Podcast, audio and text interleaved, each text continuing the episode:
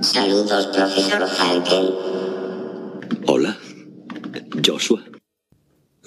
Hola, me llamo Frances Vox y esto es Saludos Profesor Falken, un podcast en el que repasamos noticias y aplicaciones de inteligencia artificial, pero en un lenguaje que entendamos los que no somos ni Ada Lovelace ni Isaac Asimov. Si el episodio anterior era el 24, este es el vigésimo quinto. Lo siento, Alma, por chafarte la rima. Hoy es domingo 3 de octubre de 2021 y quedan 83 días para Navidad. Ya hemos bajado de las tres cifras. Antes de empezar, me gustaría pedir disculpas por estas dos semanas de ausencia. Como algunos de vosotros ya sabréis, dejo Holanda después de seis años y me vuelvo a Cataluña. Y cerrar la estancia en un país después de tanto tiempo, más organizar la mudanza y todo, me ha hecho ir un poco de cráneo. No tenía tiempo ni ánimos para grabar un episodio y ya tengo mi trabajo diario para hacer cosas que no me apetecen, como para trasladar ese sentimiento aquí. Prefiero grabar un episodio con ganas que no grabarlo porque toca. Dicho esto, me gustaría repasar las cifras de este vuestro podcast. El primer episodio se publicó el 14 de marzo de este año, o sea, hace seis meses ya. Llevamos 24 episodios. Según Anchor, la plataforma donde tengo alojado el podcast, en total tenemos 2.850 reproducciones, una audiencia estimada de 110 personas, humanas o artificiales, siendo esta cifra la media de las reproducciones de cada episodio en los 30 días siguientes a su publicación. 20 oyentes únicos en los últimos 7 días, ahí se nota el parón, dado que antes eran 72, siendo esta cifra el número de dispositivos diferentes que han descargado o reproducido el podcast en los últimos 7 días. Por países donde, donde, escucháis, España gana con el 79% de oyentes, seguido de los Estados Unidos con un 5%, Costa Rica con un 1%, gracias Melvin, Reino Unido y Estonia, ambos con menos de un 1%, grandes ahí Abel y Robert. Como más peculiares, al menos para mí, y todos con menos de un 1%, Israel, Corea del Sur, Lituania, a lo mejor este es Robert, que simplemente salió a caminar, y Nepal sabía que mi voz era suave, pero tanto como para ser oído por un monje budista, pues no. El episodio más escuchado ha sido ¿Qué es la IA? con 161 reproducciones, seguido de 10 aplicaciones de la IA en el mundo real, con 151. De los últimos 10 episodios, con la nueva aproximación de solo noticias y algunas incluso radionoveladas, el episodio de la carta 256 es el más escuchado, 129 reproducciones, lo cual no está nada mal porque el resto estaban entre 85 y 95. El de No Photos Please, el fake episode, una tontería para sustituir una semana en la que no tuve tiempo, tuvo 122 escuchas. Y el último, No Pagues, ya va por las 126 reproducciones. En este episodio me inventé una historia que servía de introducción a cada noticia. Incluí musiquitas, chascarrillos, referencias a Regreso al Futuro, el doctor Emmett Brown, por ejemplo, e incluso puse voces. La verdad es que me lo pasé muy bien grabando y editando. Y estaba pensando en seguir ese camino, hacer una pequeña historia graciosa, ahora viene cuando me decís que las del último episodio no tenían ni puñetera gracia, y luego la noticia. Parece ser que los números me dan la razón en esta aproximación que he tomado, pero me gustaría vuestro feedback. ¿Cómo queréis que siga este podcast? Hacer una historia como la carta 256 cada semana es complicado, no solo por el tiempo que lleva de edición, sino porque no siempre hay historias tan jugosas como esa. Pero lo de una pequeña historia antes de cada noticia sí que es factible. Pero solo si gusta, claro. Decidme vuestras opiniones por Telegram, los que compartimos canal, o vía mail a hola arroba saludosprofesorfalken.com hola saludosprofesorfalken.com Sí, con un apellido tan corto como Vox, cuando puedo pido, cuando puedo pillo apellidos largos. Muchas gracias de antemano, antebrazo y otros apéndices corporales. Y sin más dilación, pasaremos a las noticias de la semana. De entrada, un algoritmo meteorólogo sabe el tiempo que hará en el aeropuerto. Eso es fácil. Si tienes prisa por pillar un vuelo, seguro que va a llover. Un algoritmo reconoce al mejor jugador del mundo se habrá acabado una de las conversaciones de cuñado más importantes de nuestra era, de nuestra era en los bares? El 19,3% de los españoles cree que será sustituido por un robot. Hay cierto país del que acabo de salir que creo que ya hay mucha gente que han, sido sustituidas por fríos robots, la verdad.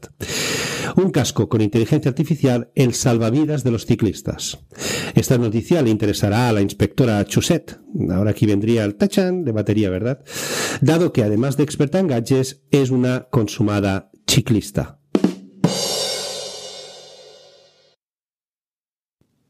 Señorito Bruce, ¿ha cogido el paraguas? Parece que va a llover.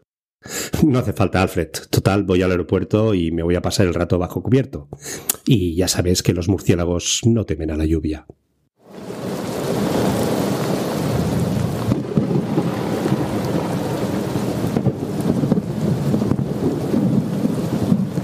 Genial.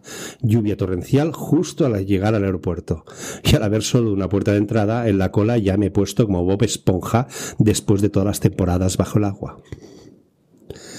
Volar, aeropuerto, ¿Os acordáis? Eso que hacíamos por trabajo o vacaciones antes de la pandemia. Pues bien, seguro que alguna vez os ha pasado una situación como esta. Pues varias universidades españolas han participado en un estudio para desarrollar un algoritmo que sirva para predecir situaciones meteorológicas en un rango de 12 horas y mejorar la operatividad aeroportuaria. Los aeropuertos serían más eficientes si pudieran predecir el tiempo que va a hacer, ¿verdad? Y los trenes en España también, por cierto. Con esta premisa nace la investigación que está llevando a cabo la Universidad de Alcalá junto a la Universidad Politécnica de Madrid, la Universidad de Córdoba y la Universidad de Valladolid.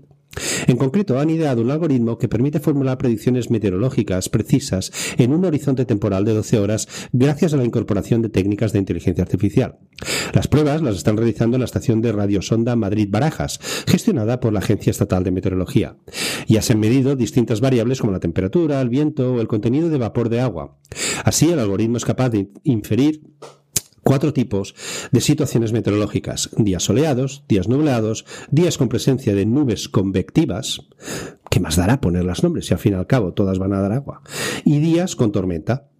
A la línea de tiempo se le han añadido los datos históricos del aeropuerto madrileño del periodo de 2011 a 2015.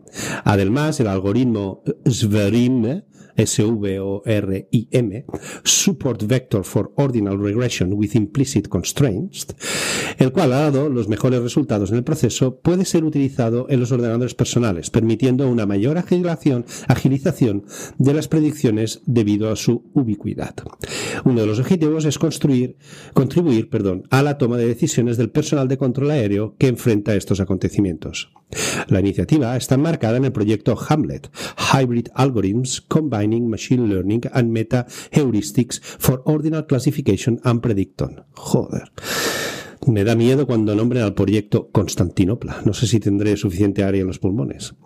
El proyecto Hamlet es un proyecto en el que colaboran la Universidad de Alcalá y la Universidad de Córdoba. Entonces, ¿por qué no se llamó Cervantes, por ejemplo? Con el fin de obtener algoritmos predictivos para la evaluación de recursos energéticos renovables, climatología y meteorología y problemas de biomedicina. En definitiva, este estudio es de suma importancia, puesto que permite formular predicciones meteorológicas precisas en un horizonte temporal de 12 horas gracias a la incorporación de técnicas de inteligencia artificial. Ahora solo falta que acierten.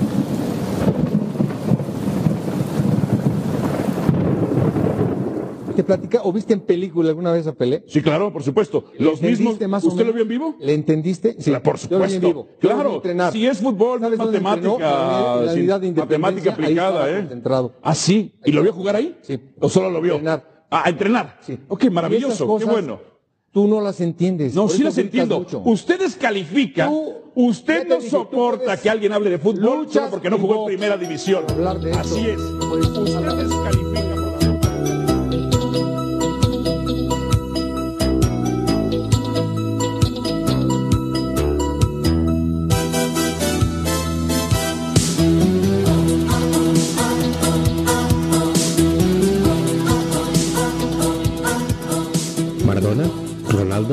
Ronaldo, Messi o tal vez Pelé. Existen diferentes opiniones sobre quién es el mejor jugador de fútbol del mundo.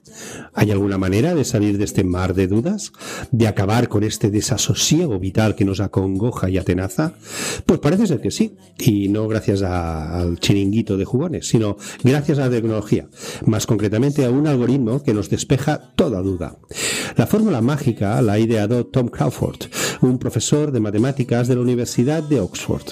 Ha creado un algoritmo que permite determinar quién es el mejor jugador de fútbol de la historia. Los criterios que utiliza para hacer la selección son sencillos. El programa informático dispone de datos relativos al número de copias mundiales que se han ganado. También incluye información sobre las copas continentales, los campeonatos de ligas importantes, distinciones individuales, reconocimientos prestigiosos y, por supuesto, rendimiento con sus equipos. El algoritmo hace una evaluación de los futbolistas atendiendo a siete índices. Entre ellos destacan los títulos de los clubes, los campeonatos con sus selecciones, los goles en clubes y con selecciones, todo ello sin olvidar los balones de oro que hayan conseguido, así como los récords. Luego se centra en el coeficiente UEFA, que evalúa la dificultad de cada liga y se decanta por los jugadores que lograron coronarse campeón en distintas naciones. Atendiendo a dichos criterios, el jugador de fútbol que destaca es... Pues sí, Cristiano Ronaldo. Detrás de él se sitúan Lionel Messi y Alfredo Di Stéfano. Lo mismo con los campeonatos de selecciones, teniendo en cuenta también la cantidad de goles y algún logro más obtenido en dicha competición. En esta categoría, el, brasileño Ronaldo Nazario estuvo en la cima, seguido por Pelé y Diego Armando Maradona. No sé cómo se llama el algoritmo, pero si no es el cuñado, ha perdido toda una oportunidad de oro, al menos en España. Y por cierto, hablando de fútbol, deporte que no me gusta nada, sí que quisiera recomendaros una película que me gustó mucho y donde el fútbol es su tema central, pero sin hacerse pesado. Evasión o victoria. Buscadla. Sueños de campeón, Benji Oliver, el fútbol es su pasión, hay que marcar otro gol. Benji Oliver.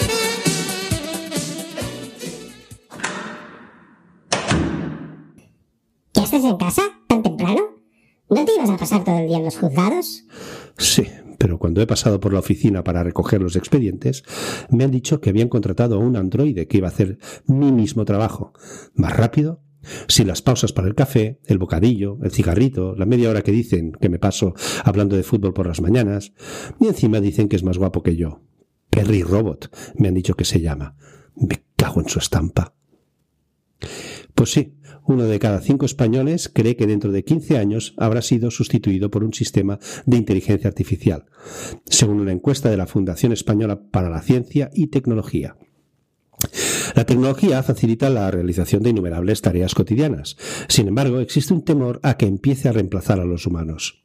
El temor a ser reemplazado por la inteligencia artificial ha llevado a que las instituciones europeas empiecen a trabajar en una legislación para evitar dicha suplantación. La Comisión Europea ha empezado a trabajar en una legislación para regular que la IA dé por imposible la suposición de riesgos laborables. Es decir, que pueda reemplazar a una plantilla entera. El avance de la IA ha llevado a que pueda realizar acciones que hasta ahora solo podía hacer un humano. Si bien es cierto que las ventajas de la IA son infinitas, pues facilita la producción, es rápido en los procesos de creación, soluciona errores e incluso aporta nuevas ideas, no obstante todavía no es legal en muchos países que este avance tecnológico pueda patentar inventos. Hay países donde ya se permite que la IA registre patentes. Es el caso de Australia, donde el Tribunal Federal rectificó una decisión llevada a cabo por el comisionado de patentes, debido a que en un primer momento negó que la IA pudiese ser considerada como inventora. Por consiguiente, esto equivale a que en un primer momento tampoco podía registrar patentes. Tras un giro de 180 grados y un intento fallido por parte de Dabus, una inteligencia artificial solicitó registrar varios productos. Algo similar ocurre también en Sudáfrica, donde se ha aceptado que una IA pueda ser considerada como creadora. Ambas decisiones pueden servir de ejemplo a otros países que interiormente denegaron solicitudes del estilo. Aunque sí que es cierto que Reino Unido y Estados Unidos exigen que la patente esté registrada por un humano. Domingos por la mañana, calas, culot y a rodar. Y me apetece mucho más eso que salir y estar luego un día de resaca. Esta me ha costado 4.000 y luego tiene como 2.000 en componentes y no es nada. Tengo un colega que tiene una de 8.000 y aún la quiere mejorar. La rutilla siempre acaba con un cocido, un chuletón bien regadito, que hay que hidratarse y te puedes poner fino porque al final lo estás quemando. Una empresa española ha diseñado un casco dotado con inteligencia artificial que actúa al igual que el airbag del coche y pretende evitar los accidentes medulares. Los accidentes en ciclistas suelen ser a menudo letales. Es por eso por lo que desde hace años miles de empresas trabajan en buscar soluciones que eviten las muertes de ciclistas en la carretera. Una empresa española parece haber logrado este, este objetivo con un casco inteligente. Se trata de un casco dotado con inteligencia artificial y que utiliza también el IoT, Internet de las Cosas. Está equipado con unos sensores inerciales cuya tarea es la de leer la velocidad, el movimiento, la aceleración y la temperatura durante el recorrido. Después, la inteligencia artificial analiza esas variables para detectar cuándo se está produciendo un accidente y activar un sistema de airbag en milésimas de segundo. El sistema aprende de manera constante con el fin de seguir mejorando. Para ello, utiliza técnicas de Machine Learning para aprender sobre la marcha y mejorar su respuesta con los datos que ofrecen los usuarios. El airbag se ha diseñado de forma similar a una almohada de viaje, sin cerrar por delante, para proteger la parte del cuello y evitar las lesiones de médula y cervicales. Hasta ahora solo se conoce un proyecto similar en Suecia, donde han diseñado un casco inflable que surge de un collar y envuelve toda la cabeza. Pero este formato impediría que el ciclista llevara casco en las zonas en las que es, es obligatorio llevarlo actualmente. Y hasta aquí el episodio de esta semana. Espero que os haya gustado y que ahora sepáis algo que no sabíais cuando empezasteis a oírlo. También me gustaría pediros disculpas porque mi voz tal vez no es igual de aterciopelada a lo que estáis acostumbrados, pero llevo un catarro encima de tres pares de narices, nunca mejor dicho. Así que se ha hecho lo que se, se ha podido, pero no quería pasar otra semana sin explicaros cositas. Y nada más, nos oímos la próxima semana donde hablaremos de más cosas interesantes, espero, del mundo de la inteligencia artificial. Y sobre todo, no os olvidéis de ser felices, algo que los robots no pueden hacer por mucha inteligencia que tengan, al menos de momento.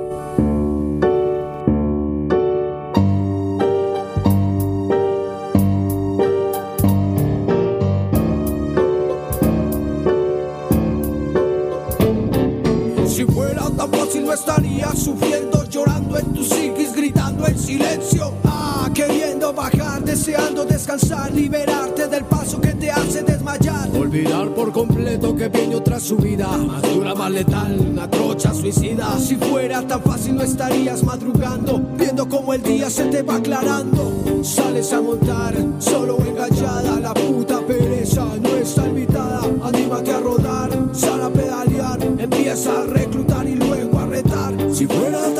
todo el mundo lo haría, nadie sufriría, todo el mundo reiría. El ciclismo un chiste sería que se cuenta por sí solo y más en las subidas. Si fuera tan fácil todo el mundo lo haría, nadie sufriría, todo el mundo reiría. El ciclismo un chiste sería que se cuenta por sí solo y más en las subidas.